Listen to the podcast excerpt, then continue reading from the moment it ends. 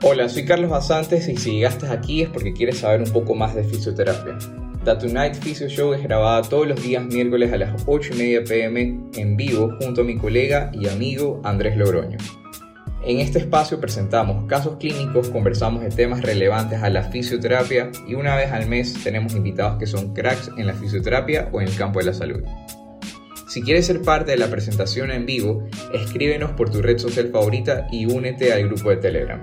Ahí encontrarás el link a todas las reuniones, artículos científicos, debates y una comunidad muy activa de fisioterapeutas. Bueno, empezamos el show. Y no te olvides de lo siguiente. Join the movement with Seven Movement.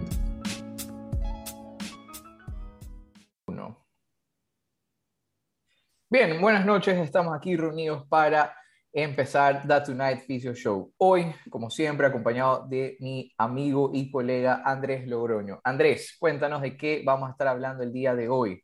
Hola gente, ¿cómo están? Ya saben que para nosotros es un gusto estar aquí como todos los miércoles. Eh, es parte de, nuestra rutina ya y se han vuelto una familia para nosotros, así, que eh, vamos a hablar hoy, Carlitos, de un tema bastante interesante que, que lo veníamos eh, tratando a colación que tú, que tú me dijiste como, ¿por qué no hablamos de esto? Porque sí que vemos muchísimos pacientes en clínica de esto, que es justamente el dolor de cuello. El dolor de cuello, si existe alguna subclasificación. Evidentemente no pretendemos hacer un megacurso en, dos, en una hora, hora y media sobre esto, pero eh, sí que les vamos a dar ciertos tips clínicos para que ustedes después tengan esta chispita y vayan a investigar. Y claro, ya de ahí, evidentemente, las preguntas y dudas quedarán en el chat y, y en los próximos conversatorios. Correcto.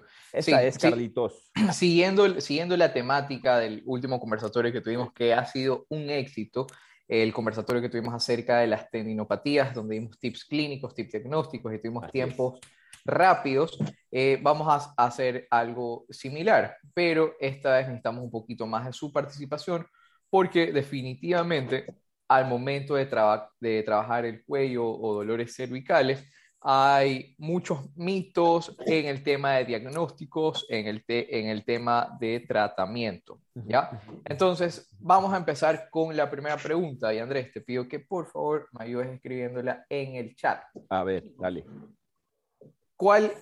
¿Cuáles son sus eh, diagnósticos más comunes acerca de dolor cervical? ¿Qué tienen? Hernias, contracturas, eh, desviaciones, ¿qué es lo que normalmente reciben o ustedes mismos diagnostican en sus consultorios? Comenten ahora. Si alguien quiere comentar, alcen la mano. yo, yo, tengo el primero, yo tengo el primero, yo tengo el primero. Dale, lánzalo. Cervicalgia. uf, ese me llega un montón a mí. Cervicalgia, gran diagnóstico. Pero creo que es menos peligroso y menos, y menos perjudicial que las famosas y grandes contracturas. Contractura cervical. Ay, ahí está. Y Carlitos nos dice, por ejemplo, Carlitos Puentes nos dice rectificación cervical. Cierto, esa es otra, ¿no? Y es como que el paciente llega y te dice, veas que en mi, en mi radiografía me dijo el doc que tengo una, una rectificación cervical y, y hay que hacer fisioterapia. Y es como, maldición, ¿y qué quiere que le haga la curva? claro, es como que haga la curva ahora. Es que no, vamos a hacer la terapia para hacer la curva. De ley. De ley. Oye, pero debo, debo admitir que yo hace muchos años, cuando empecé esta, esta filosofía de terapia manual, eh, en la escuela clásica eh, sí que nos daban esta filosofía de que sí podemos cambiar. Y era una cosa académica, te hablo del tema del estudio. ¿Qué nivel? Pesadísima, no tienes idea. O sea, de hecho, cuello, esto es una experiencia mía que les cuento a ustedes, eh, una experiencia propia.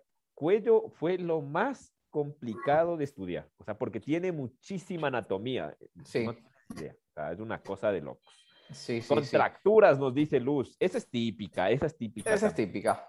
¿Sabes qué? Hoy ahorita pensando, pensando, chicos, micrófonos, por favor.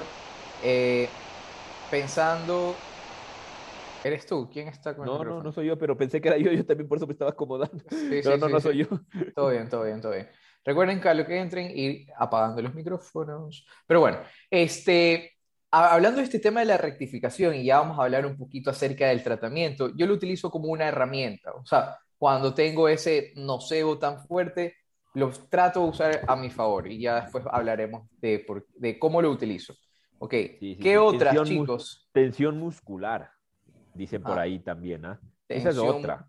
Ajá, tensión muscular. ¿Qué otros diagnósticos? Tú, Carlos, ¿qué tienes? Gente, ¿qué, qué les ha llegado? Eh, a ver, a mí qué me ha llegado. Eh, rectificaciones, contracturas. mis favoritas son las contracturas. Es como que contractura cervical ah, yo Tengo una, yo tengo una que no se están acordando, gente. Cérvico-braquialgia. Eso, eso también es como bastante típico que nos llega. Hablando de diagnósticos. De diagnósticos. Bien. Síndrome del desfiladero torácico, dice Jocelyn, también que le llega. O, a mí no me ha llegado tan común, pero sí, sí, sí que, sí que existe eso. ¿no? Eh, dice cefaleas tensionales o migrañas tensionales también. Latigazo, tortícolis. ah, tortícolis. Tortícolis, esa es clásica, también olvidado. Sí, sí, cierto que tortícolis. Tortícolis, eh, esguince cervical.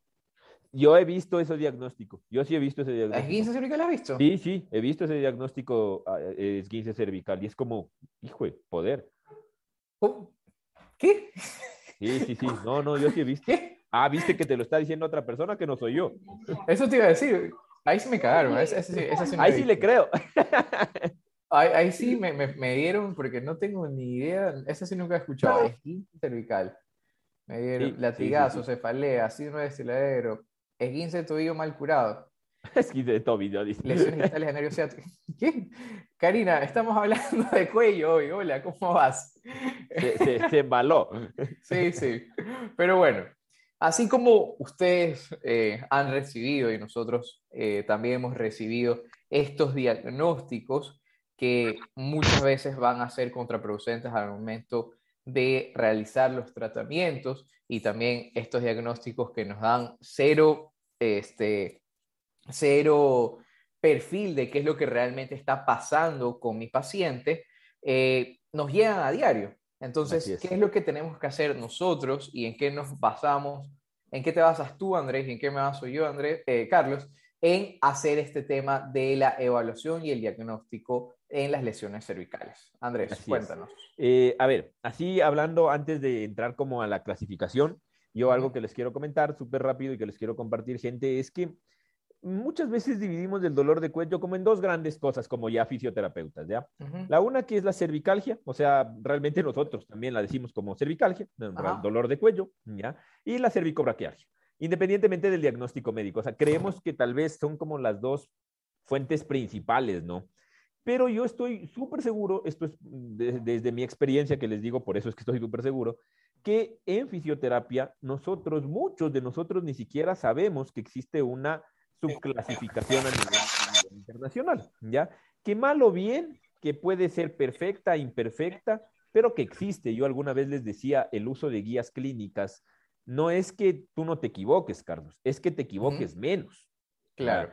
Y, y, y, y, que hay diagnósticos que nosotros en fisioterapia debemos saber ¿Para qué? Para tener mayores probabilidades de justamente esto, Carlos, de equivocarnos menos y ayudar más. Entonces, en el cuello, eh, la última actualización, porque depende también el grado, el tipo de literatura que lean, pero la última actualización a nivel de guías internacionales, si no me equivoco, es hecha en el 2017 o 2018. 2018 era. Eh, y claro, está en una revista bastante fuerte, que es la HOST, entonces, eh, si quieren, bueno, al final les pasamos del artículo, el, al grupo les pasamos el, estudio, pero divide al dolor de cuello en cuatro, eh, como clasificaciones grandes o grados grandes, ¿ya? Eh, no sé, Carlitos, yo tengo acá para que hagamos, lo hagámosle súper súper fácil, permite. Ah, no, sí puedo compartir la pantalla, ¿no es cierto? déjame hacerte host en este momento. Ah, ok, ok, ok. Hazlo, hazlo. Host. Para, para que solo vean así súper rápido, ya esto no es un tema, por favor, esto no vamos a pretender que lo entiendan directamente. Pero bueno, esto incluso este gráfico es tomado de, del artículo, ¿ya? Pero eh, aquí están como los cuatro grandes grupos en donde... Los grupos, eh, mm, no, no, mm, ahí, ahí, ¿ya? Sí estamos, ¿no? Sí. ¿Ya? En donde eh, ustedes van a ver básicamente ahí, creo que ahí está un poco mejor, ¿ya? Eh, en donde ustedes pueden ver que básicamente se divide como en cuatro, esto hablábamos, como te acuerdas, en el dolor lumbar. Eh, a mí me encantaría que el paciente tenga uno. El paciente, el ser humano, la clínica del ser humano muchas veces tiene dos o, tres incluso. Claro. Entonces, eh, solo hablando de dolor cervical, ah, iba a decir dolor lumbar, eh, se dividen estos cuatro, ¿ya? Y de ahí, claro, hay unos como subclasificaciones, pero estas son las cuatro grandes que son dolor de cuello, el simple, la cervicalgia, ya para que ustedes vean, ya que básicamente es un daño estructural y que no limita tus funciones de manera permanente. ¿ya? Es un dolor de cuello que creo que todos hemos tenido. Y, hay, y tienes déficit, o sea, déficit en la movilidad general. Exacto, exactamente, exactamente. De ahí tienes el dolor de cuello eh, con alteraciones de movimiento. Este es medio interesante porque se asocia mucho al síndrome de latigazo. Ya de esto incluso podríamos hablar como, o como otro post solo de esto, ¿ya?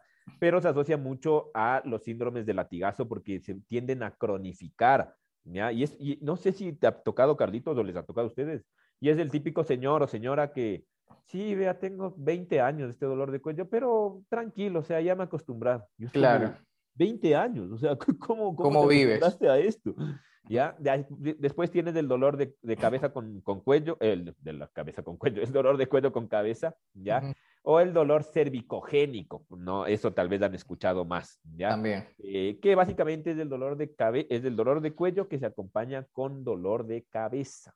¿Ya? Claro, que también son pacientes que normalmente nos dicen, es que tengo migrañas. Claro, exacto. Y esto justamente, ¿no, Carlitos? De esto hay que dividir bastante porque, claro, yo no, yo, no, yo no manejo esto, pero el paciente migrañoso sí que va a fisioterapia también. De hecho, hay que dividir muy bien esto porque el dolor cervicogénico y el paciente eh, que tiene migraña pura, no neta, diagnosticada, es otro manejo. O sea, no, no se Completamente. ¿ya? Y de ahí tienes el dolor de el, la cervicobraquialgia, que nosotros decimos, el dolor cervical con radiculopatía. ¿de acuerdo? O el dolor, dolor cervical con radiculopatía, claro. Ajá. Eh, esos se dividen y claro, no sé si es que gente quieran compartir algo, pero básicamente en estos es los que nosotros en fisioterapia, independientemente el diagnóstico médico esté bien hecho, esté mal hecho, esto es lo que a nivel científico deberíamos por lo menos saber signos, síntomas y cuáles tratamientos son como los más efectivos. Claro. Eh, y de ahí ya empezar a hablar de cada uno, Carlitos. Eh, y claro, las experiencias tuyas, las experiencias mías, que te ha tocado. Sí, claro, si la gente quiere compartirnos también, ya saben que es bienvenido.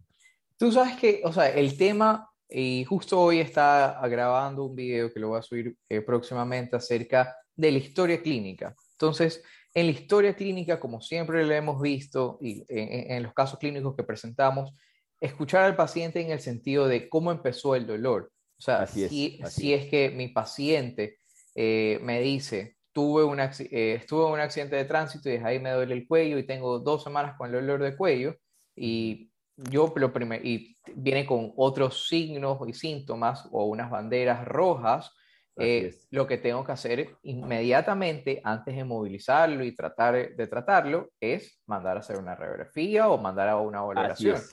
¿Ya? Eso primerito para que no vayan a cometer ese error. Ah, no, es que, ah, es que te chocaste, estás estresado, tienes una contractura, ven, te muevo el cuello para que te relajes. Mucho, mucho, mucho cuidado con eso, ¿ya? Porque eso, eso es lo que está, eso es lo que te decía de los grados. Exacto, justo por eso lo puse ahora para que, para que lo digas, para que lo digas tú. Porque eh, de ahí divides al dolor cervical en, en, esto que les va a explicar el Carlitos. Ajá, en, el, en estos temas de, de la gravedad. Entonces, ¿Cuáles van a ser los orígenes de estos dolores de espalda o cómo van a ser la sintomatología de uno?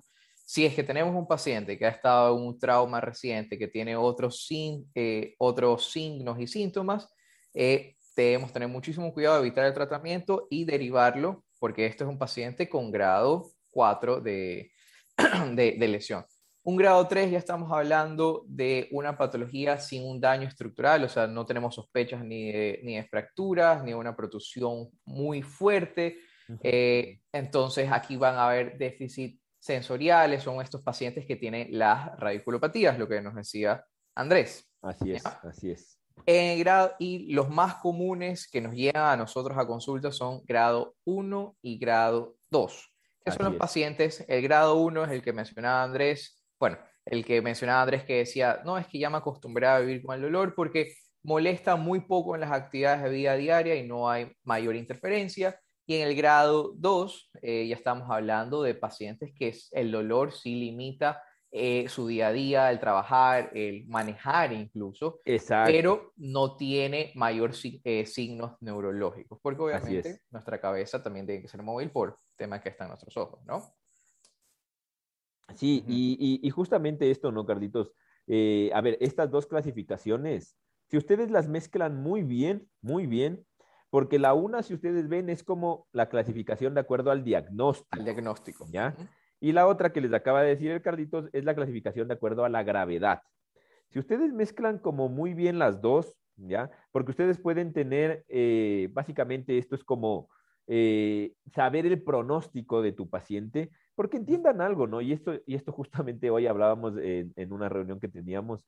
Eh, el paciente, creo que siempre debemos ponernos en los zapatos del paciente. Claro, le interesa que le quites del dolor. Correcto. Pero hay una cosa que creo que nos estamos olvidando y siempre la recalcamos contigo, Carlitos, es que al paciente le interesa que le expliques cómo le vas a quitar el dolor. O sea, que le des un plan. Y este plan, para nosotros decirle, vea, ¿sabe qué? Yo en un día le quito, en una semana, en 10, en 5, en 20, eh, es de acuerdo, exacto, es de acuerdo a esto, justamente, a los grados, al pronóstico y a lo que justamente decías tú, Carlitos. O sea, antes de yo pensar en un tratamiento, que ya vamos a hablar como uno por uno de estas cuatro subclasificaciones que les dimos, eh, antes de yo pensar en un tratamiento, claro, yo tengo que ver banderas rojas aquí, ¿de acuerdo? Tengo que ver banderas amarillas aquí. ¿Por qué? Porque todas estas cosas, primero las banderas rojas, evidentemente para determinar si el paciente no está pasando algo que realmente esté peligrando su vida, incluso, ¿ya? Y, y, después las banderas amarillas, porque estas van a ser como, van a luchar como a favor o en contra de nuestro tratamiento. O sea, un dolor cervical grado 1, progresión de la enfermedad, Carlito dije, se te, puede ir entre dos semanas a seis semanas. A seis semanas. ¿Por qué hay una diferencia tan grande? Por, por el tipo de pronósticos de bandera amarilla. Si yo tengo un paciente fuerte, motivado, que no tiene alteraciones, que no tiene comorbilidades, que es muy optimista en su personalidad también, en su vida diaria. Este man, incluso hasta le puedo sacar en menos de la media. Claro. Pero si este, mi, eh, paciente tiene un grado 1, un dolor cervical simple, eh, y está pasando por depresión, abandono, no le gusta hacer actividad física, tiene antecedentes de obesidad, diabetes, hipertensión, que esto es muy típico en nuestro medio. Claro, y... Claro, eso demorará más, pues, Carlitos. Correcto, y justamente sobre todo, o sea, eh, sí, hablamos, creo que caso clínico de dolor cervical no hemos, no hemos presentado, no, no pero eh, hemos presentado muchos casos de dolor lumbar y hablamos mucho de este factor eh, biopsicosocial. y que, bueno, sabemos que en el cuello va a afectar muchísimo más este modelo biopsicosocial. Y sobre todo, y esto sí nos dice la evidencia, y está registrado como dolores, o sea, el dolor cervical por el work related, o sea, relacionados al trabajo. Ah, lo bestia, no tiene. Ajá, eh, O sea, sí hay, hay, un factor fuerte de eh, cómo, está el paciente en relación con su trabajo, si está feliz, si está enojado, si es que no está satisfecho, si se siente presionado. todo esto que podemos englobar, englobar con la palabra estrés. Pero ¿en qué categoría entraría esto a nivel de gravedad? En una gravedad 1. ¿Ya? Entonces, porque o sea, el paciente simplemente va a tener dolor de cuello. ¿Y cuándo duele más? Cuando eh, en, en, la mañana y en la tarde, pero llego a mi casa y ya no me duele nada. Y no sé si has notado, y no sé si ustedes han notado, gente, creo que el paciente en esto es más consciente. Y es un goce porque el paciente te dice, veas que yo fin de mes, yo por ejemplo estaba trabajando hace poco con una persona que es contadora y él me explicaba que cada semestre, cada fin de semestre, el trabajo en su empresa es pero mal, o sea que tienen que quedarse hasta las 3, 4 de la mañana. Claro. Yo pensaba que esto era chiste, ¿no? Le decía, ¿cómo, vas a trabajar hasta las 4 de la mañana? O sea, pero de ahí, claro, o sea, realmente me explicaba cómo es la cosa y me decía, vea, y no tiene idea, o sea, yo esa semana antes de que llegue esa semana, una semana previa, mi dolor de cuello aumenta. Pasa la semana y me quedo como tres, cuatro días más con ese grado de dolor insoportable y de ahí otra vez ya vuelve a su estado basal. Entonces ellos asumen mucho, o sea, creo que aquí los pacientes, no sé, esto es una percepción mía de la clínica, eh, que los pacientes son más conscientes de cuánto afecta el estado tensional, ¿no? El estado emocional y laboral, o sea, lo que tú dices, la, la parte laboral en el dolor de cuello es una, tiene una relación, tiene una relación enorme, o sea, créanme, enorme. Si hay insatisfacción laboral, estrés laboral, eh, bullying laboral, no tienen idea cuánto afecta el dolor de cuello. O sea, esto es una cosa que, claro, y de ahí llega a la clínica, nosotros le vemos, tiene rectificación cervical, punto gatillo en el trapecio. es como... claro. O sea, el, el, incendio está como decirte a la izquierda y, yo voy a botar agua a la derecha. Claro. Es como, no estamos haciendo nada. Claro, y, pero ahí viene eh, el tema de hasta dónde son nuestras responsabilidades, ¿no? Porque, o sea, bien, no le, le vamos a decir esto al, paciente, sabemos que el problema es el trabajo, ya pues vota del trabajo. Jamás. Claro, claro. Pero se trata, ya, y ahí es donde se trata de, eh, de con, a medida de, de, los ejercicios, y ya pronto vamos a entrar al tema de, del tratamiento, darle esta seguridad, darle este, eh, esta distracción, esta, esta, ¿cómo se llama? Ah, se me fue, este desfogue al paciente para que pueda ir soltando este nivel de estrés, ¿no? Así, es, eh, así es. Entonces, antes de entrar al tratamiento, queremos que se lleven súper, súper claro y que vayan anotando incluso este tema de las clasificaciones que Andrés ya le mostró. Vamos a pasar los papers más tardecito, pero anótenlo. Oye, pero tú no sabías que yo tenía esto en presentación. Felicítame porque te sorprendí ahorita para, ah. para la gente. Ah, yo, sé, yo, sé, yo, sé, yo, sé todo, yo sé todas las presentaciones que tienes y las que estás trabajando. ¿En serio? Así nomás te la lanzo. O sea, no, no me vas a felicitar por darle a, a, a, nuestro grupo así como bien bonito y decirles como miren, esta es la... No, ¿en serio no me merezco una... Gracias. Por favor, ah, póngale unos aplausos, Andrés, para que deje de llorar. para que deje de llorar hoy. Está, sensible. Gracias, Iván. Gracias, gracias, gente. Ustedes valoran. ustedes valoran realmente. Carlos está pasando un tema bastante fuerte y no me está valorando. Gracias, gracias, gente. Oye, ya, y fuera de esto, yo eh, quiero preguntar algo, Carlitos. Pregunta. Antes de empezar esto, ¿no? De, ¿y, cuáles son? ¿Cuáles son los subgrupos? ¿Qué hacemos? Eh, quiero yo saber qué hacemos normalmente. ¿Qué hacemos como tratamiento de fisioterapia con este dolor de cuello, que siempre viene con este paciente? Yo te cuento y les cuento a ustedes para, para que no se sientan como, ay, yo no hago eso. Yo eh, hace muchos años, ya, hace algún tiempo atrás, en realidad, básicamente no, eh, una masajito, yo también apoyo masajito. O sea, realmente masajito es una cosa. Yo tengo un, yo tengo un protocolo desarrollado cada vez que me viene un dolor de cuello. Pero, claro, Dieguito, por ejemplo, te dice de medios físicos. Yo creo que en el cuello los medios físicos mm, eh, son un tema que mm, eh, no dejan de pasar. O sea, no, no, no digo ni buenos ni malos. De hecho, yo creo que en ciertos pacientes las corrientitas van bastante bien corrientitas y mantita caliente y después un masajito. El calor, el calor es una, es una cosa de locos, o sea, es una cosa de lo, lo, que justo dice Tiago, mira, corrientitas, calor, masaje. Esta, es creo una cosita de locos, ¿ah? Oigan, y yo les doy la, la, cereza del pastel, corrientitas, calor, masaje y después pon, salgan al paciente de la camilla y comiencen a, mover, a hacer movilizaciones, estiramientos suavecitos, que vayan, le van, van bajando su tono de voz y le dicen, ok, vamos respirando, voy a estirar acá, inhala y bota, inhala y bota, y vamos a coordinar. Oye, y el paciente se quedó Eso depende, eso depende. Claro, ¿a quién no se le ha quedado dormido un paciente? José dice, confío lo que dice Carlos. José sabe. ¿A quién, ¿A quién, a, quién no se, ¿A quién no se le ha quedado dormido el paciente? O sea, estos temas van bastante bien. De hecho, ni siquiera estamos diciendo que están mal, verán, por favor, para, para que vean, ¿no? De ahí vamos a cosas más que hacemos en fisioterapia. Taping, brother. El taping en el trapecio era una cosa que yo sé, de hecho, esto les voy a decir para que ustedes se sientan en confianza, que de hecho, si tomamos el curso, eh, yo tomé el curso, acuérdense que alguna vez hablábamos de esto, que me, me hacían bullying, y dale, o sea, tú llegas de lunes a ponerle el taping en el trapecio al paciente. Claro. esto es un tema de que vamos allá. ¿Qué otra cosa va? Que eh, eh, vamos al tema de la punción seca. En el cuello es algo que se, ha hecho a la bestia. O sea, en el cuello es algo que la gente pincha sin miedo, Dios ni ley. Claro, por el punto gatillo, exacto, exacto, exacto. Claro. ¿Qué más? No sé si, si alguno de ustedes ha aplicado algo más. Tracciones, bueno, tracciones. Ah, bueno, bueno, yo que, va bien, verás, va bien. Sí, las tracciones, o sea, bien.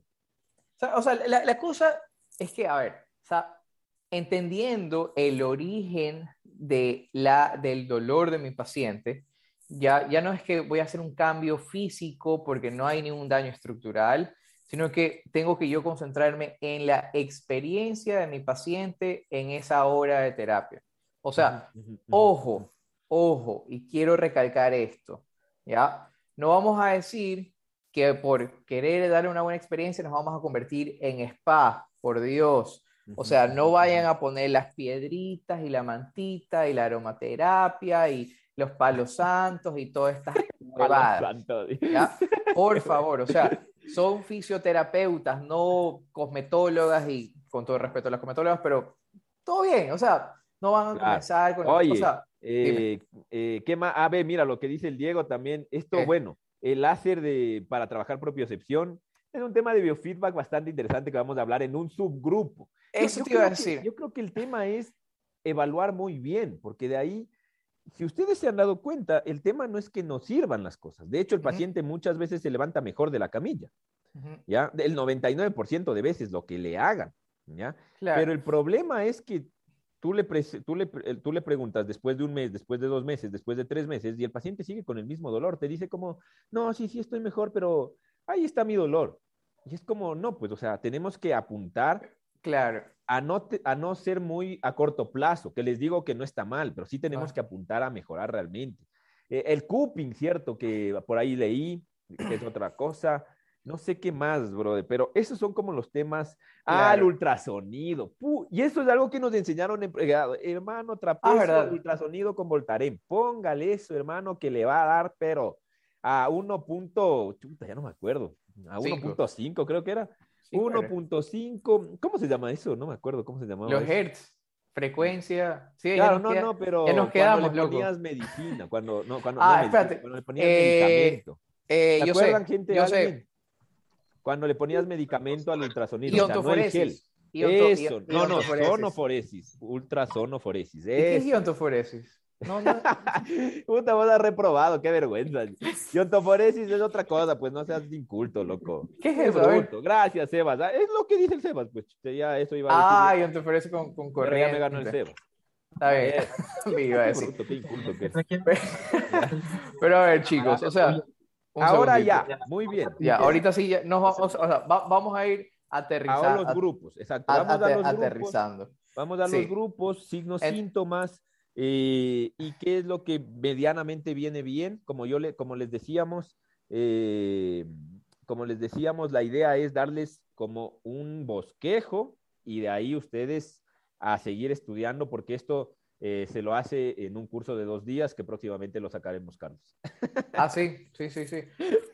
Pero yo, ahorita que estamos hablando de, de, cursos, yo solo voy a decir que a todas las personas que están fuera de Ecuador, prepárense para el 2022 ah, sí, sí, ya, este, ya me diste más trabajo. Y, o sea, por, y, tú, y tú crees la presentación dice, oye, salud es vivísima. Y, y, tú, y, tú, y tú crees que por, por algo son las arrugas, no mentira. A ver, vamos, vamos a terminar esta vaina. Y a ver, entonces, si es que mi paciente, si es que sospechamos un grado 4, ¿ya? Que es lo peor de lo peor, ¿ya? Y mi paciente tiene una clínica que Dale, dale, dale. me, me distrae, Andrés. Perdón, perdón, ya, ahí, ahí. Es que para que te guíes. Ya, vamos ahí, dale. ya, este, si, mi si estamos sospechando, un, si sabemos que mi paciente tiene un grado 4, tiene una clínica que se correlaciona, eh, ojo, aquí también, aparte de los accidentes de tránsito, que es lo más común, en deportes de contacto, por ejemplo, jiu-jitsu, judo, cheerleader, donde pueden haber caídas de cabeza, importantísimo eh, ese antecedente. Porque, ah, sí, me caí de cabeza y me está doliendo hace dos días y ya puedo mover un poquito más, pero me sigue doliendo. Igual hay que evaluar y considerar tal vez eh, una eh, las banderas, ¿no? Entonces, Tratamiento, ah, tratamiento ahí, no tratamiento, mandar a hacer una radiografía o derivar. ¿Algo más que quisiera sumar ahí, Andrés? Eh, nada, ya de ahí, ya empezar ahora sí, vamos a hablar como por los, por los grupos, Carlitos, y, y, qué es lo que viene bien, de acuerdo a la evidencia, no del Carlos, no mía, para que la gente también entienda. Y, y ya, y de ahí como quieran ustedes, si tienen alguna pregunta, duda, vamos a ir así, tac, tac, tac, tac, como lo hicimos con las tendinopatías, Carlitos. Dale, primera cosa, dolor de cuello con déficit de movimiento. Como les decíamos, este es el paciente que tiene un, eh, que es el paciente que viene con cervicalgia. Los más comunes, correcto. Exacto. Sí, signos neurológicos. Anoten eso, primerito, o sea, este paciente grado tiene, eh, y en grados, lo que les decía el Carlitos, de acuerdo a la otra clasificación, en grados pertenecería al 1. 1, correcto. Podría, podría pertenecer al 2 si es que su dolor es tan intenso que limita, limita. sus funciones. Correcto. Acuérdense que el 1 y el 2 lo único que difiere es que el uno no grado tiene de función. interferencia en la función, el otro sí tiene interferencia en la función. Yo, por ejemplo, ahorita me cargo un grado 1 que no interfiere en mi función, pero está a punto de ser 2. Entonces, vamos rápido, Carlos, porque si ya llega a 2, ya pido que, que, salgamos de aquí porque realmente el cuello me está matando ahora, hermano. Perfecto, perfecto. Pónganse, pónganse el electro, Magister. Pero bueno, entonces, grado 1. ¿Qué hacemos con los grados 1? Así es. El, a ver, Electrocalor, masaje, movilizaciones, tracciones. Así es. Inicialmente. Y que va bien. ¿ah? Ajá. Que va bien. Y que va bien. Literal. Electro, masaje, corriente, eh, como tú dices, movilizaciones. Y aquí yo quiero añadir una más, Carlitos. Uy, a ver. No la cagues. No, ah, ah, ah, espérate, es que esa es otra. esa es la simple, brother. Ya, y e, esa es otra, ya, y justo el tema del masaje y el estiramiento tiene que ser agradable. No voy a venir, voy a estar arrancándole la cabeza a mi paciente, no voy a estar golpeteándolo a mi paciente, o sea, tiene que ser coordinado, fluido, que mi paciente esté a gusto. Acuérdense que no estamos haciendo ningún cambio estructural, estamos hablando de la experiencia que mi paciente se siente bien. Si es que no soy una persona rítmica con mis manos y no es que necesita un curso de un fin de semana para aprender a dar masajes, ya simplemente es tema de coordinar, ¿ok?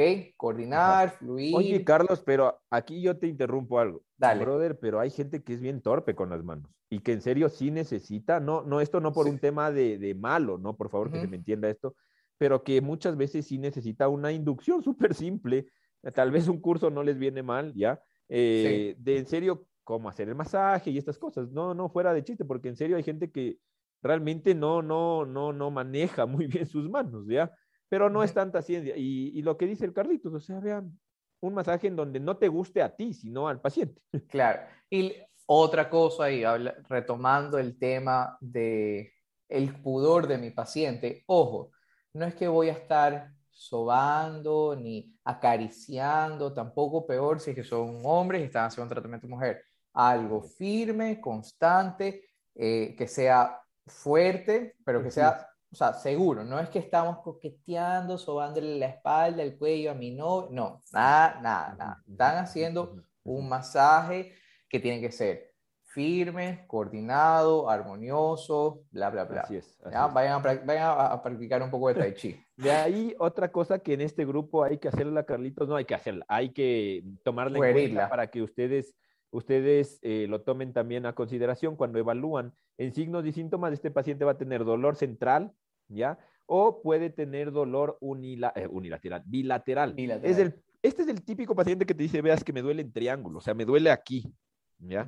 Y este es el paciente, es que, o sea, sin joda, ¿no? Este es el paciente de manejo, en teoría más simple, pero es el paciente que más le cagamos. Es el paciente que vamos y le topamos del trapecio Ah, si ve, aquí está la bolita, eh, aquí le pincho. Por esto es, ¿no ve?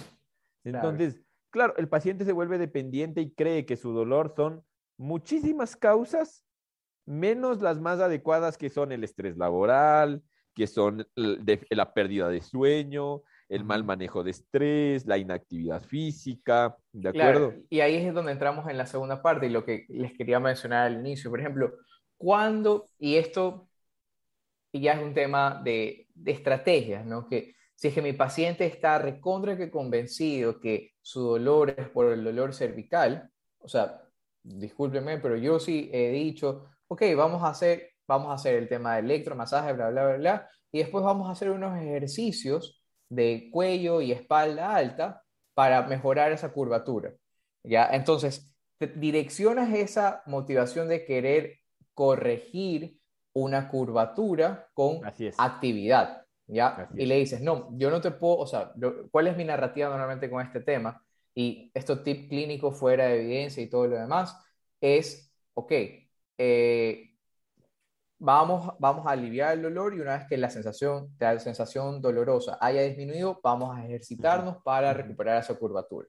¿Y qué es lo más probable? Ese paciente nunca se va a hacer una radiografía después de, pero él va a suponer que porque ya hizo sus ejercicios de cuello, ganó un poquito de masa muscular en la parte posterior, ya se corrigió ese asunto, cuando realmente simplemente el, el ejercicio aeróbico sabemos que genera hormonas que nos dan esta sensación de bienestar. Y, y, justo esto, lo que justo nos preguntan en el chat, Eduardo nos pregunta, por ejemplo, ejercicios de estiramiento. Y esto sí que viene bastante bien en muchos pacientes, ¿ya? Pero, a ver, aquí una cosa que tenemos que dejar de pensar como oficios y también debemos dejar de decirle al, al, al, al paciente, ¿ya? Le voy a estirar su musculatura el paciente, ¿qué va a entender? Vean, es que aquí en el lenguaje sin joda, y no es por, por ser tan jodón, ¿ya? Pero el lenguaje aquí es muy nocebo, el que usamos nosotros. Le voy a estirar su musculatura, le voy a estirar el trapecio. Y claro, tú le estiras el trapecio, porque esto es lo que estás pensando que haces, y le generas analgesia. Pero no es porque le estiraste realmente, ¿ya? Sino porque se ha visto que las puestas en tensión de ciertos tejidos blandos con el tiempo, ¿de acuerdo? Acompañado de buena respiración y acompañado de un contexto muy tranquilo, como tú decías, Carlos, de un ambiente genial, tal vez incluso mm, con buenos colores, o sea, algo que te dé muy buena armonía, ¿ya? Pero sin palo santo, por favor. Realmente, sin palo santo, realmente el estiramiento funciona como medio endógeno, porque liberas eh, opioides endógenos en el sistema nervioso central a corto plazo. Pero no tenemos que decirle al paciente, le voy a estirar su musculatura, porque no hacemos eso. Y segundo, el paciente va a pensar que sus dolores son por las bolas que tiene en el cuello. O sea, esto, ¿por qué hablamos en este lenguaje? Porque este es el lenguaje que nos hemos encargado nosotros de, generar. de generarle en el paciente.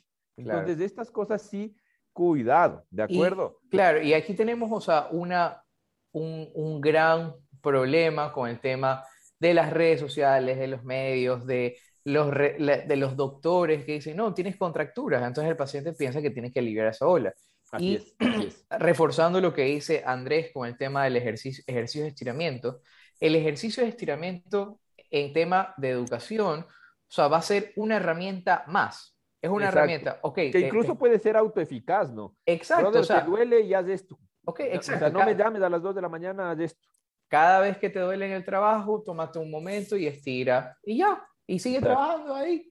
O sea, es darle esa devolverle esa independencia a mi paciente a que, eh, a que pueda hacer todo, a que pueda solucionar su problema sin nosotros. Así es, grado 1, ¿no? Acordarás de, que estamos hablando de grado Todo esto estamos hablando de grado 1. Mira, lo que el Sebas nos comenta, que la terapia acuática también ayuda. Sí, es cierto, y es justo lo que eh, hablábamos, y yo saqué un post de ayer muy relacionado a esto. O sea, en este tema de del ejercicio. como analgesia. No hay ejercicio estrella, muchachos. el Sebas aquí, por ejemplo, tiene razón, pero eh, lo que, lo que, la idea es que ustedes y todos nosotros debemos dejar de pensar que el ejercicio como analgesia tiene que ser lo que a mí me guste.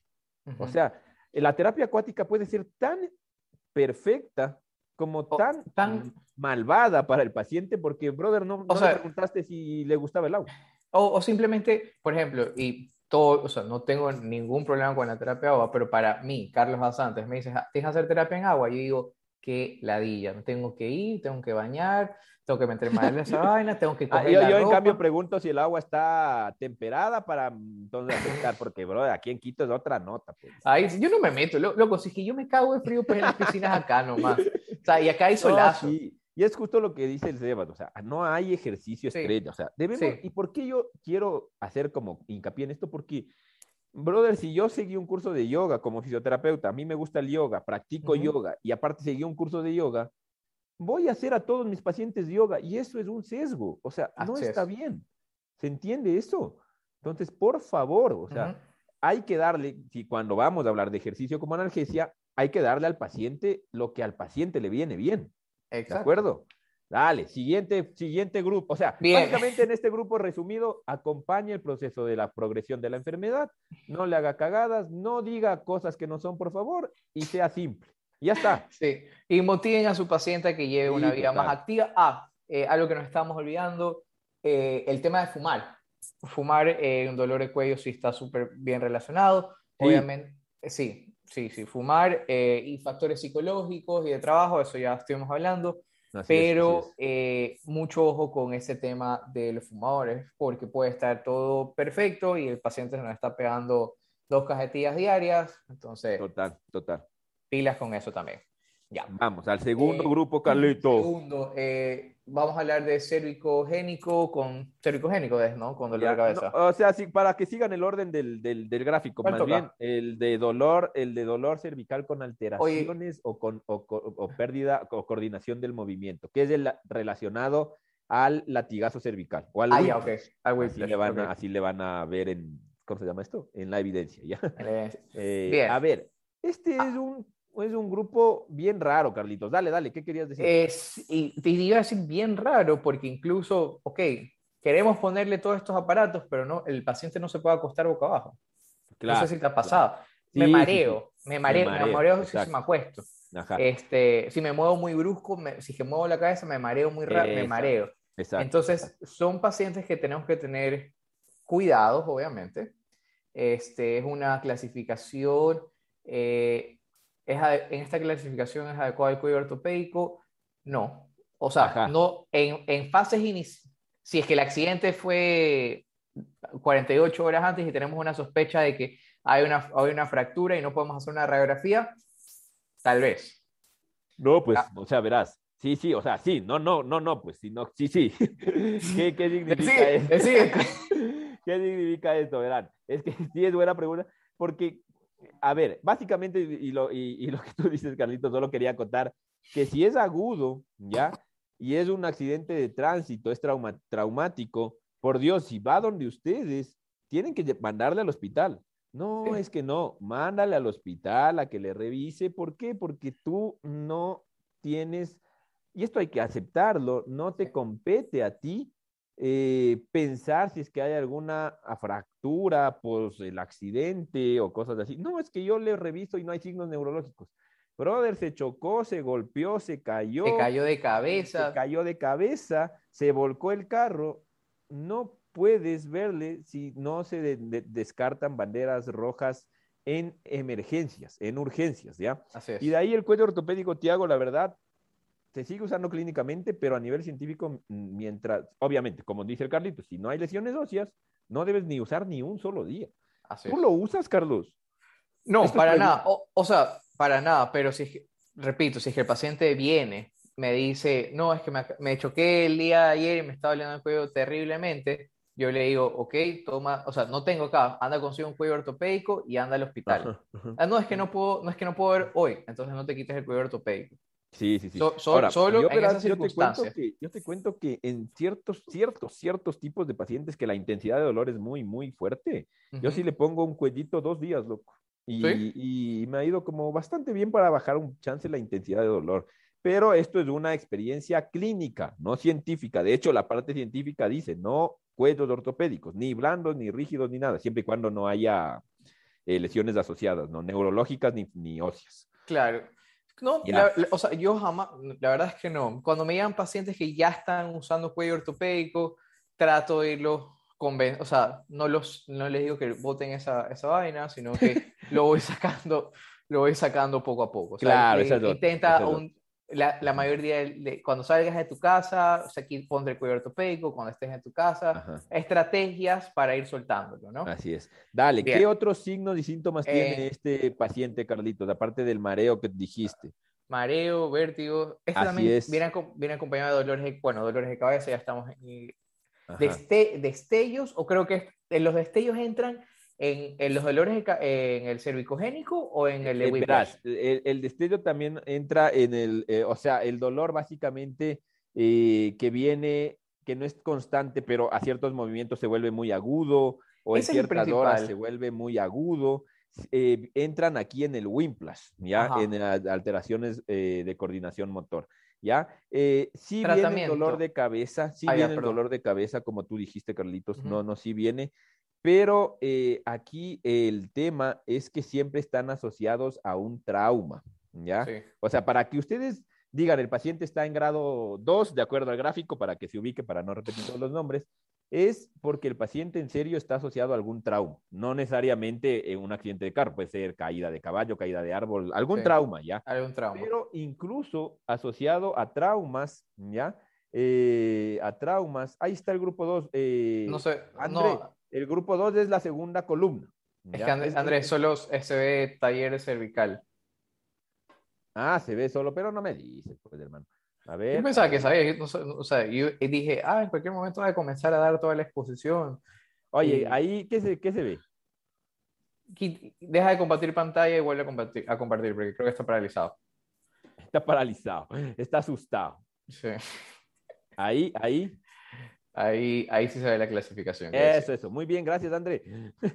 Dice, ahí, en el segundo grupo, eso, en el segundo grupo, ¿ya? Chévere. Gracias, André, por el dato. Exacto. Lo que dijo Carlitos, signos, síntomas, dolor de, sí bien asociado dolor de cabeza, dolor unilateral del cuello y alteraciones motoras, ¿de acuerdo? Pérdida de coordinación, equilibrio, mareo, vértigo, incluso, está, incluso se habla de pérdida de memoria eh, repentina, estas cosas para que ustedes asocien a este grupo es porque el paciente tuvo un traumatismo, así sea hace 10 años, ¿ya? Este de los cuatro grupos es el que más tiende a cronificar, esa es la cagada, ¿ya? Pilas con eso. ¿Ya? Y de ahí, ¿qué exámenes pueden pedir? Realmente solo los vamos a nombrar, no los vamos a hacer, como les decíamos, o sea, realmente esto es solo para darles un bosquejo. Eh, hay un test de flexión cráneo cervical positivo, hay un test de resistencia de los flexores y de los extensores, que está validado por Débora Fala, que es como la más, la investigadora que más ha, aportado en el dolor cervical, ¿ya?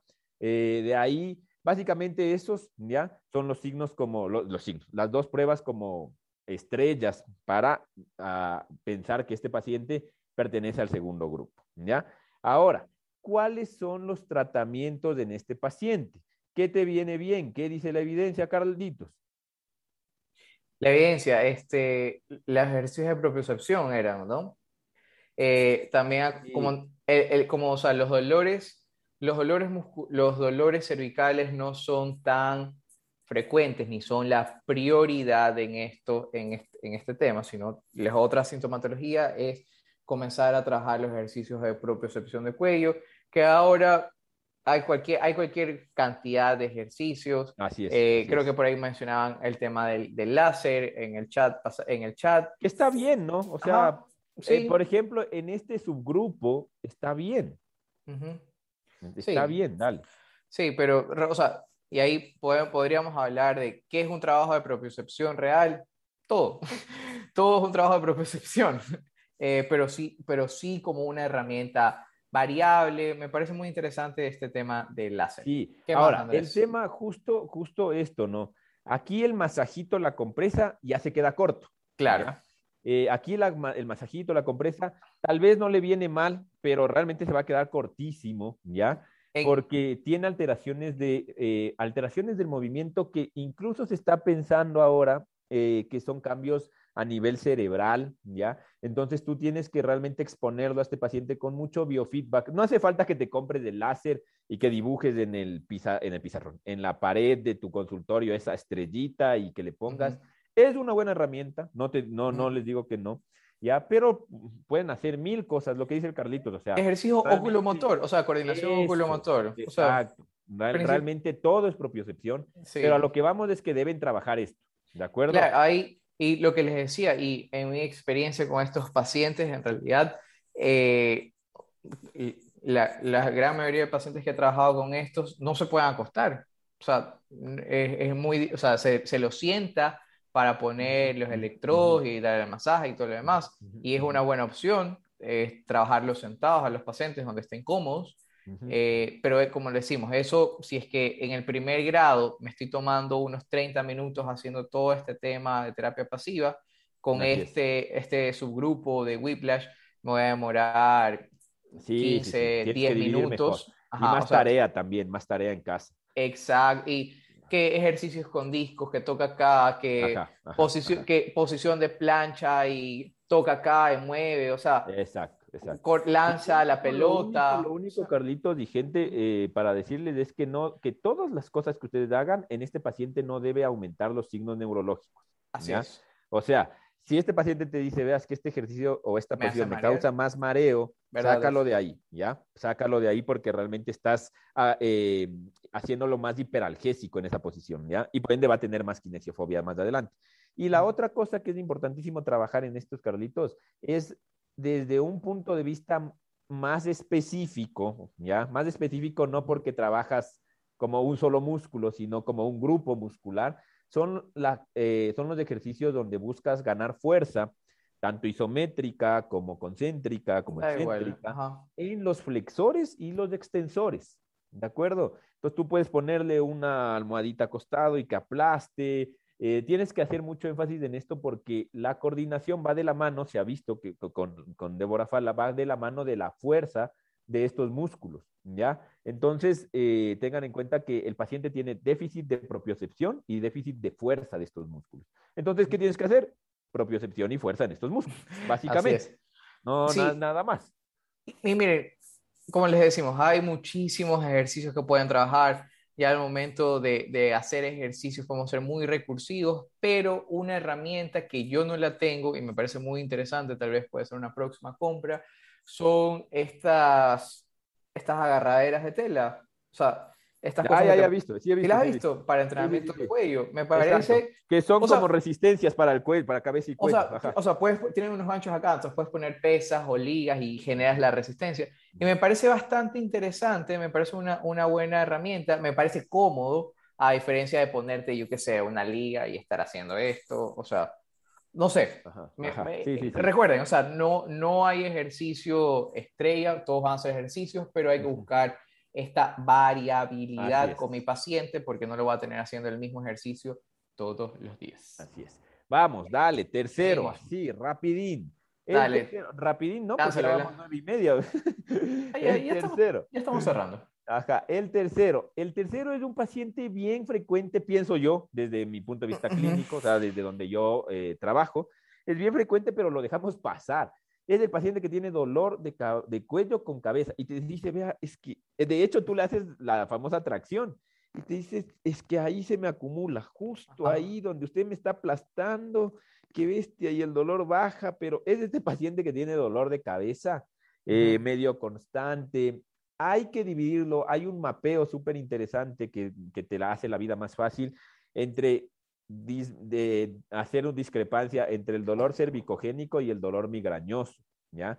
Pero, por ejemplo, un signo súper interesante, porque aquí, esto sí ya no, no, me, no me felicites, Carlitos, pero este mapa no, no, lo, no lo tengo aquí para compartirlo, pero eh, básicamente tú le dices al paciente, mire, estos puntos y estos puntos, ¿cuál es más Mm, similar a su dolor y te dice este o este, ¿ya?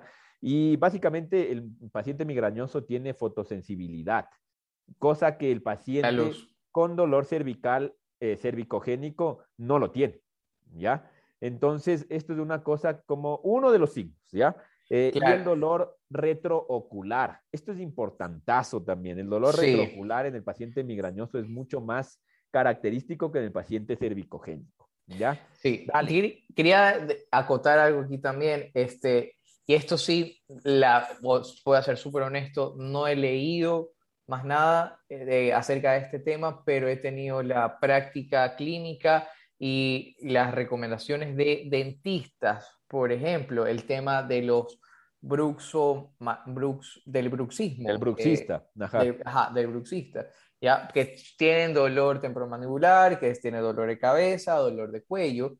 ¿ya? En estos pacientes, eh, eh, tuve unos cuantos casos que me, manda, o sea, me mandaban a mí con eh, el traumatólogo con dolor de cabeza y o en realidad una muy buena amiga es, dentista y maneja este tema, lo que hacen es que ponen unas placas retromandibulares para liberar la presión. No sé. Sí, son unas placas relajantes. Ajá. Que las, usan, en la que las usan en la noche. Ahora, este no, tema verán. Es, es, una, es, una es, es, otro, es otro proceso.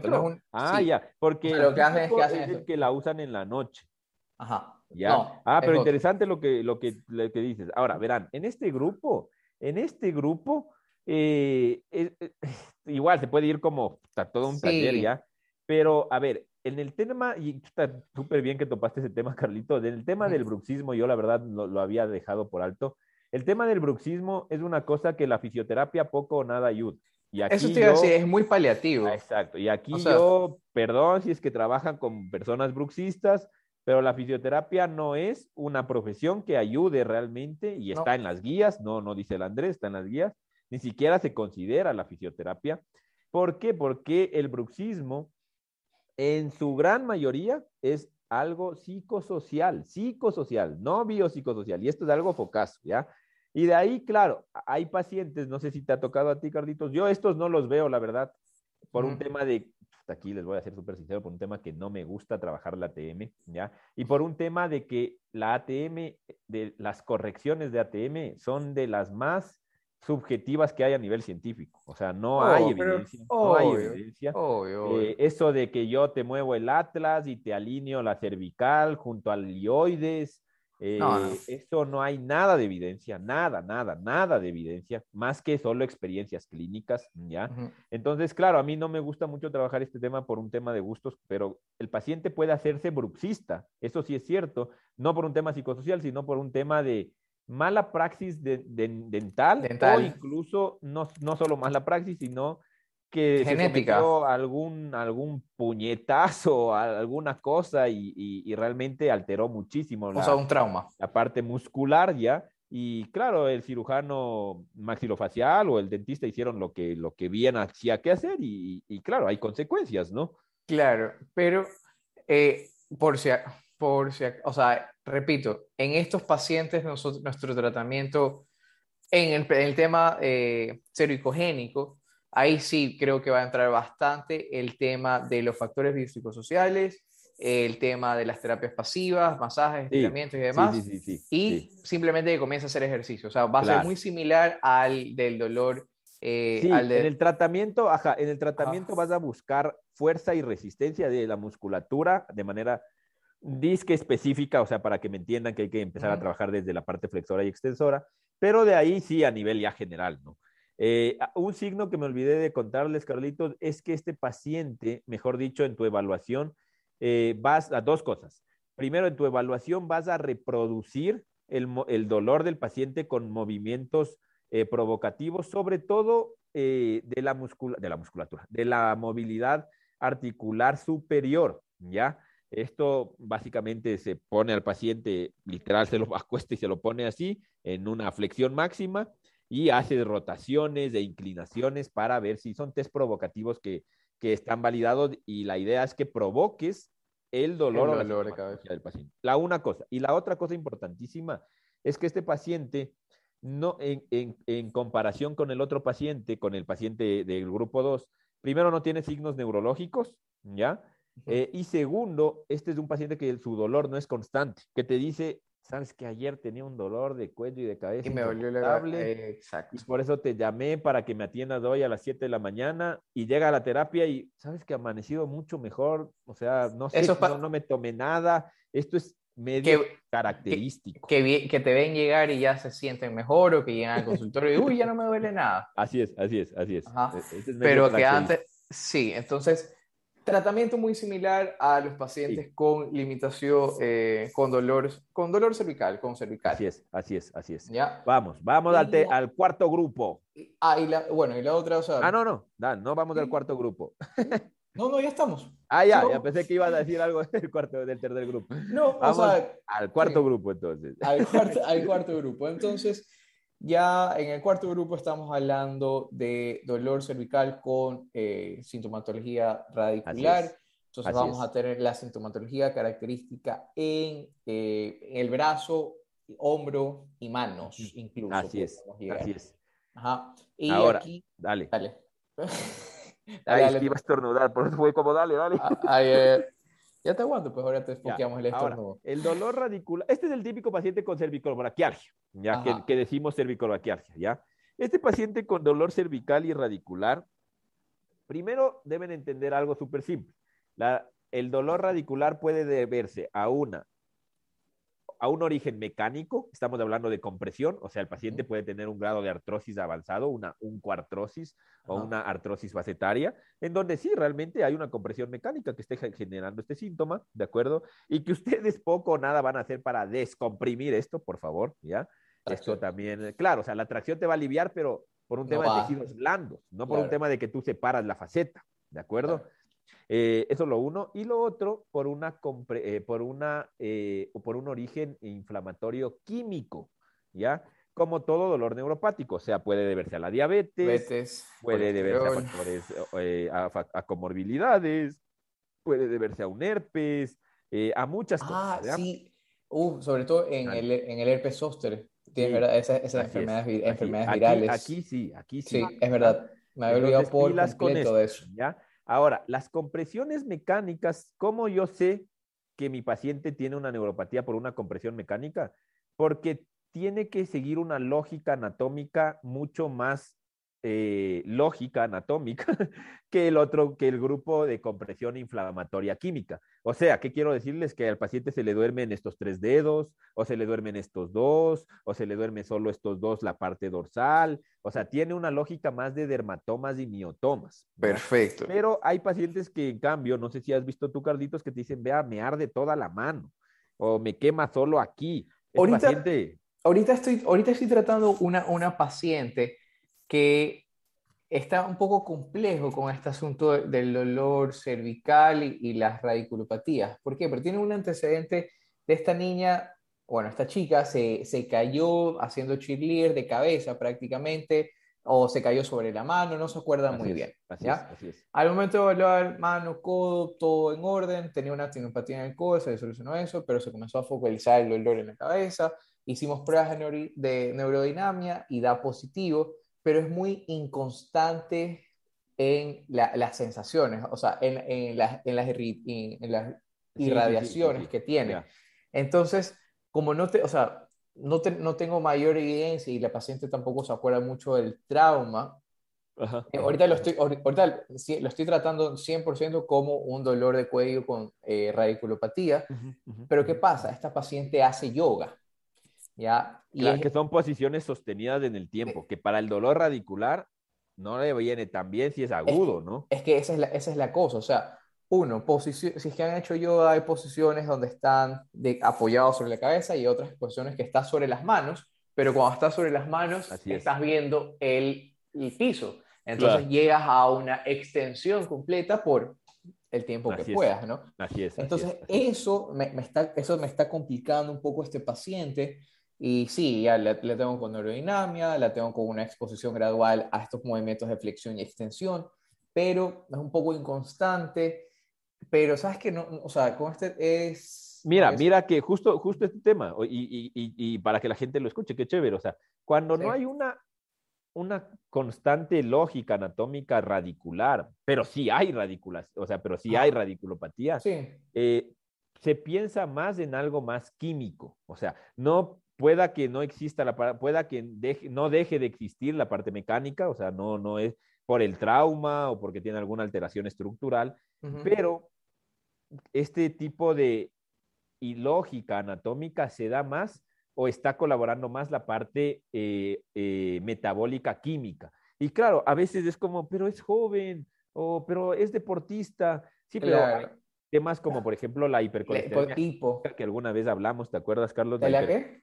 la hipercolesteremia genética, que quiere decir esto de que mi papá tiene colesterol alto, mi abuelo tiene colesterol alto, mis tíos tienen colesterol alto, sí, y tú genéticamente también estás predispuesta a tener colesterol alto, pero si soy súper flaquita y hago deporte, sí, pero básicamente este paciente necesita medicación, o sea, desde un punto de vista de salud, ¿ya? Y claro, eso ya no lo manejamos nosotros. O hay algo, por ejemplo, también que causa cierto tipo de dolor neuropático, ¿ya? como un efecto contraproducente de cierto tipo de medicación. Por ejemplo, no todas, pero por ejemplo, medicaciones como los antidepresivos. Entonces, mucho adolescente está pasando por psiquiatría y no nos dicen. ¿De acuerdo? Entonces, ahí también hay como que indagar un poco eh, y de ahí hay algunos medicamentos, no muchos, como los anticonceptivos o los antivirales que producen a veces un efecto contraproducente que causando dolor neuropático. Esto es algo medio interesantón que, por ejemplo, ahí Elvis nos decía, bueno, y si el caso es más químico, ¿qué hago? Primero referir. O sea, no, no le cierres la puerta a la terapia. No, obvio. Pero refiérele para que tengas, y, a dónde le refieres, no al traumato.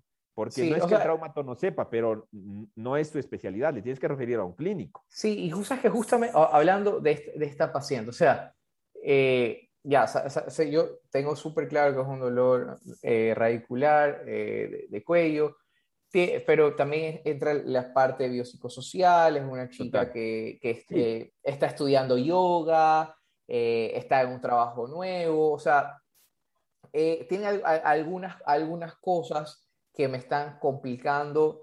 Ha tenido avances, definitivamente, pero el dolor persiste y no, o sea, en función ha, aumentado, pero en dolor se mantiene. Tal vez ha bajado un punto, un punto o dos, pero se mantiene. Y ahí vamos, ahí vamos. Esta es la segunda, segunda semana que la Sí, hay que verlo, hay que verlo. Y de ahí, por ejemplo, en este tipo de, de, pacientes, bueno, ya aún no hablamos como de la, mm, pero para no salirnos del hilo, aún no hablamos como cuál es el tratamiento con el, dolor, el paciente con dolor cervical radicular, pero cuando este dolor cervical radicular es químico, definitivamente ahí sí el ejercicio es como el mejor tratamiento, pero lamentablemente a mediano y largo plazo, ¿ya? Claro. Eh, ¿Por qué? Porque el ejercicio es antiinflamatorio, básicamente a nivel metabólico. Claro. aquí manejo del dolor y, y de ahí ejercicio como a mediano y largo plazo. ¿Ya? Correcto. Ahora sí, vamos al tratamiento del paciente cervical con radiculopatía que viene de un origen mecánico. La terapia manual aquí viene bastante bien, ¿ya? Pero con esta idea no correctiva, por favor, o sea, dejemos de decirle al paciente, es que su faceta C3 de C4 está comprimida y le voy a descomprimir, porque esto no es cierto y le hacemos un daño al paciente. la, mejor, la mejor palabra que podemos utilizar, voy a hacer esta técnica para bajar la sensación dolorosa. Sí, sí, ajá. Nada más, nada más. Sí, yo, ya, ajá, es lo más simple. ¿Y para qué sirve esto? Para bajarle el dolor. Ya está. no, no, no hay como más explicación. No se compliquen. Para, si quieren ponerse un poquito más exquisitos, para desensibilizar. y, lo dicen en ese tono, es que te voy a desensibilizar el tejido para después poder ir a hacer eso. Pero tienen que, tienen que creérselo ustedes con el tono. Ah, no, claro, claro, claro, O sea, es con toda la actitud, ¿no? Te voy a desensibilizar para... Es que vamos a hacer ejercicio después. De ahí, te de ahí... Te tocas la barba. ¿Qué más viene bien? Eh, viene bien la neurodinamia a corto plazo, acuérdense, También. todo dolor neuropático, ¿ya? Enseñarle al paciente que, que, él mismo haga neurodinamia con y de ahí Y de ahí, mira que aquí el ejercicio en el dolor neuropático no es la primera fuente. O sea, no va tan bien. De hecho, el ejercicio en este tipo de pacientes, dependiendo cómo estén, muchas veces hace más hiperalgesia. Así que pilas con esto. O sea, primero, no, con este, ¿te acuerdan que siempre decimos como, sí, hay que trabajar con dolor y que tiene que acostumbrarse y cosas no, pero En este paciente con dolor radicular, ajá, en este paciente con dolor radicular, todo lo que hagas, sea técnicas pasivas o sean técnicas activas, las que tú desees, evita provocar más dolor, porque el paciente eh, ya está hiperalgésico su tejido. Y este tejido neural es muy sensible a la tensión, muy sensible a la compresión, ¿de acuerdo? Entonces, muchísimo cuidado, ¿sí? Perfecto. Bien. Ah, pruebas. Me olvidé, cierto, perdón, Carlitos. ¿Qué pruebas tenemos? Eh, las pruebas de tensión.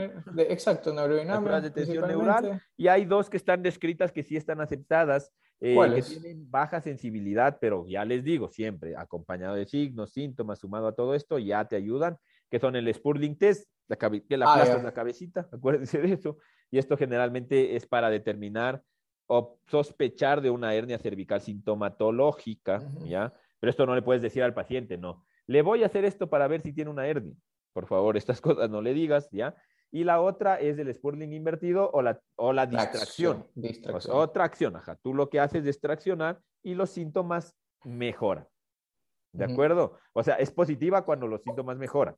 Y ojo, creo que son 30, 30 segundos, ¿no? Que tienes que hacer la presión, ¿no? Así es, así es. Sí, sí, no, no es que... Tienes que sostenerte. Sí, no. Claro, claro, claro. Y uniforme, por Ajá, Claro, exacto. Y ahí el, y el Spurling tienes que hacerle, o sea, primero tienes que ir de lo menos a más.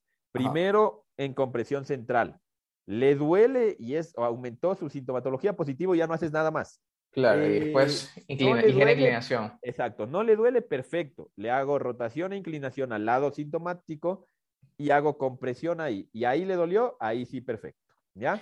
¿Te acuerdas la sensibilidad de esas pruebas? Porque, o sea, yo, estoy alejado. No, exactamente no, pero por sí solas son muy bajas, son muy bajas. Y, si el paciente no tiene dolor radicular, o sea, ah, no tiene dolor referido al brazo, no las tienen que hacer, o sea, no, no, hay sentido, ¿de acuerdo? Y de ahí, eh, Adri nos dice como el tema de Feldenkrais, vean, la verdad, todo sirve. El, ¿Cuál era Feldenkrais? Eh, Feldenkrais era el, el ingeniero, el ingeniero Moshe Feldenkrais. Eh, pero eso era, para, para bailar, ¿no? Eso, exacto. Y respiración, y no hay movimiento malo, tú pones el movimiento y estas cosas que van y, que van mucho con la respiración. De hecho, esto en pacientes ansiosos, en pacientes con mucha kinesiofobia, con mucha ansiedad, todo lo que sea, Adri, con técnicas que vayan a una progresión muy lenta y involucren la respiración, te van a venir bien, de hecho, o sea, pero a corto plazo, ¿no? Entonces, de estas cosas le puedes decir al paciente, le puedes enseñar, Adri, al paciente para que las haga en la casa, cuando tenga mucho dolor. Así es. Así es. Y bueno, chicos, o sea, repitiendo el tema de los ejercicios, si es que son muy poco, eh, si tienen poca creatividad o pocas herramientas y necesitan o quieren tener más amplio su abanico de ejercicios, hagan los cursos, pero tengan súper claros y no se casen con una, un, una certificación, un, eh, un tipo de ejercicio en particular, ya sea yoga, bailoterapia, o, sea, CrossFit, eh, ejercicios de resistencia, isosinergia, o sea, no se casen con ninguno porque a la hora de la hora necesitas tener muchas herramientas al momento de, de, tratar a los pacientes porque vas a encontrarte todo aquí. Ah, y que cabe aclarar una cosita que yo me olvidé decirles. El dolor cervical es la segunda causa musculoesquelética después de dolor lumbar que tiene más incidencia a nivel mundial. ¿Verdad? Eso no dijimos al inicio. No estamos, no estamos hablando de un tema de, ay, le duele el cuellito nomás. o sea, es un tema que pasa mucho y que la gente sufre mucho. Entonces hay que ponerte muy empático. Y de ahí cosas más. Eh, añadir punción seca a tus tratamientos cervicales se ha visto que no tiene mayor evidencia en cervical. Estamos hablando de cervical, yo les hablo de cervical, ¿ya? No tiene mayor evidencia. El kinesiotape no tiene mayor evidencia. Las curvaturas de la columna cervical tienen poca relación con el dolor del paciente, ¿ya? Y otra cosa súper interesante, la antepulsión de la cabeza tiene muy poquita relación con el dolor cervical, ¿ya? Por favor, porque, claro, nosotros veíamos como el paciente así, las, las posturales.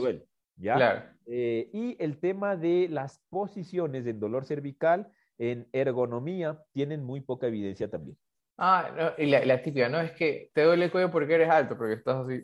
Claro. te van a Sí, sí, sí, Tienen muy poca evidencia y eh, el tema de que compres la mejor silla, obviamente no les digo que trabajen en una de pica, ¿no? O sea, no sean tacaños, obviamente busque su comunidad su comodidad.